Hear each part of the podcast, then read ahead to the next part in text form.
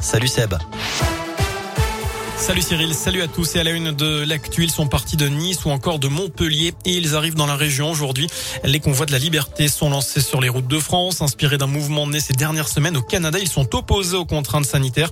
Ils dénoncent aussi la baisse du pouvoir d'achat et ils sont attendus notamment à Lyon en fin de journée. Certains partiront aussi de Clermont demain matin. C'est le convoi de la honte et de l'égoïsme. Voilà les qualificatifs employés tout à l'heure par Clément Beaune. C'est le secrétaire d'État chargé des affaires européennes. À Paris, la préfecture de police a interdit ses convois pour éviter tout blocage demain des grands axes de la capitale. Et puis tout à l'heure, ce sont les autorités belges qui ont décidé d'interdire ce convoi qui devait relier Paris à Bruxelles. Cette euh, belle frayeur hier pour un automobiliste sur la RN 88 à Monistrol. Une voiture a roulé sur un matelas qui venait de tomber d'un autre véhicule. D'après le progrès, les deux automobilistes se sont arrêtés, mais le conducteur de l'utilitaire est reparti avant l'arrivée des gendarmes. Il est d'ailleurs recherché pour être verbalisé. L'autre conducteur, lui, n'a pas pu repartir. Sa voiture a dû être dépannée.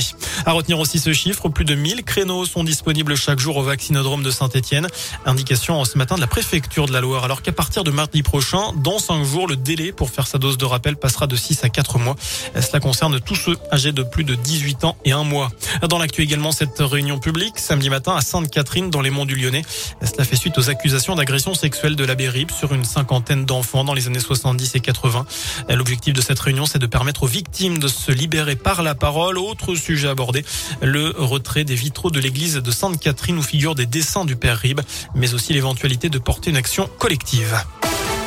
On passe au sport. Auvergne-Rhône-Alpes, terrain de jeu des stars du cyclisme. Le double champion du monde Julien Lafilippe, le TGV de Clermont, Rémi Cavagna, mais aussi le Colombien Nairo Quintana ou l'Australien Ben O'Connor, quatrième du dernier Tour de France.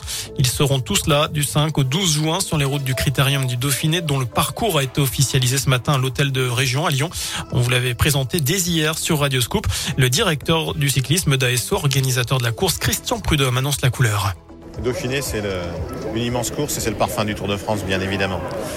En Auvergne-Rhône-Alpes, il y a tous les terrains possibles dès les premiers jours pour des étapes significatives avec les, meilleurs coureurs du monde et puis évidemment aussi avec un final très rude, très dur dans les Alpes et entre les deux un long contre-la-montre.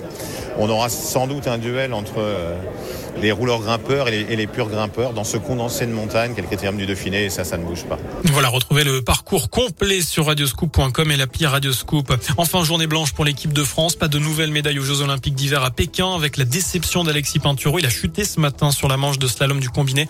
Les bilans sont rassurants avec une contusion simple de l'épaule. Pas de souci pour être au départ du géant dimanche. Il y aura du ski alpin également. Demain, on suivra la nuit prochaine la stéphanoise Tiffany Gauthier en super G.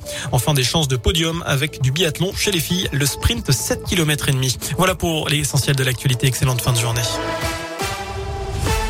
Merci